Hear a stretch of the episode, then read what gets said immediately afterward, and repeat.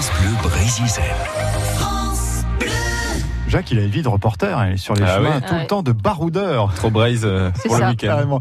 Les baroudeurs, justement, on en parle, et ces photographes notamment, avec vous, Patrick Mahé, ancien rédacteur en chef de Paris Match, dont on fête les 70 ans. Les images font elles aussi partie de l'histoire. Johnny Hallyday, président Kennedy, Karl Lagerfeld Jean-Paul. Paris Match. Le poids des mots, le choc des photos. La guerre, elle est photographiée, elle est filmée, mais naturellement, il faut des hommes pour la faire. Et dans le fracas des armes, il y a des hommes en première ligne. Et parmi les hommes en première ligne, il y a qui? Ben, Les photographes ou les caméramens.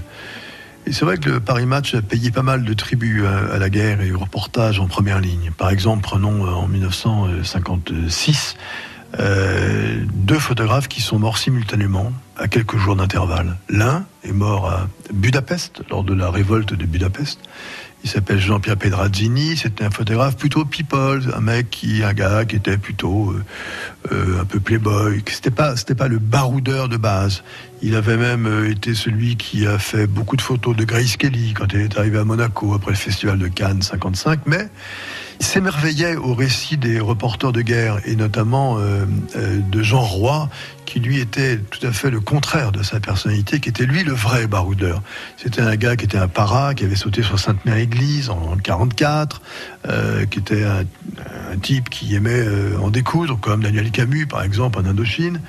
Et Pedrazzini, donc le contraire de cette personnalité-là, a voulu aussi faire des preuves en première ligne. Il est allé à Budapest, il a couvert euh, la révolution de Budapest et il est tombé sous les balles de l'AVO, qu'on appelle la police secrète hongroise.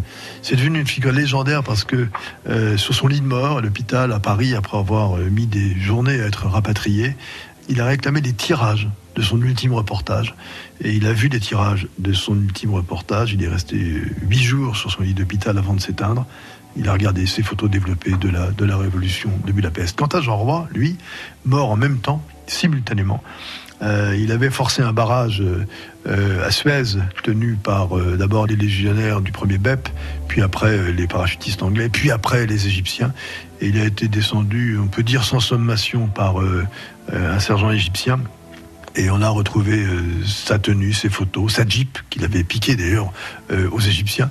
Et en guise de numéro d'immatriculation, il avait écrit Balzac 0024. Et c'était le numéro de téléphone du standard de Paris Match.